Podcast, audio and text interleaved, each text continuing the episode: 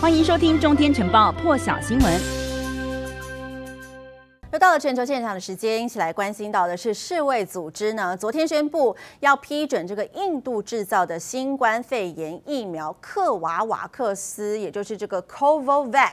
列入了紧急使用的清单，希望呢可以借此增加全球疫苗的接种率，特别是针对这个低收入的国家。那么根据法新社的报道呢，这个克瓦瓦克斯实际上呢就是这个美国药厂诺瓦瓦克斯所开发的一款疫苗，由这个印度药厂印度血清研究所获得诺瓦瓦克斯授权所制造的这个克瓦瓦克斯呢，需要两剂才可以完全的发挥它的效果，但是它可以在这个摄氏两度到八度的冷藏温度下储存。美国药厂诺瓦瓦克斯研发的这个疫苗呢，虽然和台湾高端疫苗一样是这个蛋白次单位疫苗，不过诺瓦瓦克斯是拥有专利的重重组蛋白纳米颗粒技术，可以让多个抗原蛋白来聚合形成纳米颗粒，提高这个。免免疫系统辨识效率哦，那么蛋白质和佐剂也和高端不同。获得世卫批准之后呢，这个克瓦瓦克斯将会列入全球疫苗取得机制，也就是 COVAX 来进行分发作业。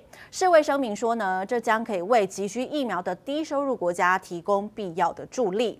而另外，这个辉瑞的首席科学主任多尔斯登受访的时候表示说呢，他们的公司预测，新冠疫情到了二零二四年呢，应该就会演变成地区性的流行疾病，不再是全球大流行了。多尔斯登是表示呢，有鉴于这个疫苗加强剂现在在十六岁以上的人口保护力的数据表现，现在算是很不错。辉瑞修改了儿童疫苗，原本只需要施打两剂的方案呢，现在正在为两二两岁到到十六岁的这个未成年人开发第三剂的疫苗施打计划。辉瑞也对这个两到四岁的儿童来测试三微克的剂量，五到十一岁的儿童呢，使用的是十微克的剂量，十二岁以上使用三十微克。如果顺利的话呢，预计明年的上半年就可以向监管单位来申请六个月大到五岁以下儿童疫苗的紧急使用授权。另外，辉瑞和这个德国的 BNT 呢，也针对了 Omicron 研究了一个新版本的疫苗，虽然还不是很确定是不是。是有必要，不过预计明年的一月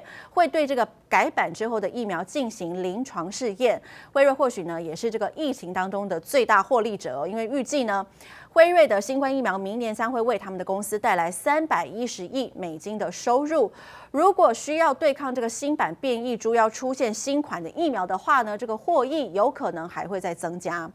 另外来看到的是，捷克在十月九号的时候举行了众议院的大选，总统齐曼是任命这个胜选的人民民主党党魁费亚拉出任新任的总理。费亚拉呢，他所领导的中间偏右新政府呢，昨天上任了。他的执政联盟强调说，要和这个台湾、日本等等的民主政府来合作，而且有意要改变总统齐曼过去寻求和中俄深化关系的一个局面。五十七岁的费亚拉呢，他曾经是大学教授，他所领导的这个五党联盟政府上任之后呢，现在要面临的是创纪录的预算赤字。能源价格还有通膨飙涨的状况，以及新冠疫情，捷克新政府是表示呢，会和以色列持续发展战略伙伴关系。中欧四国这个维希格勒集团也是合作的重点。维希格勒集团呢是由这个捷克、匈牙利、波兰还有斯洛伐克组成的。另外，七十七岁的这个总统齐曼呢，过去是寻求和北京、莫斯科深化关系。五党联盟呢有意改变这个局面，强调要和台湾还有日本等民主政府来进行合作。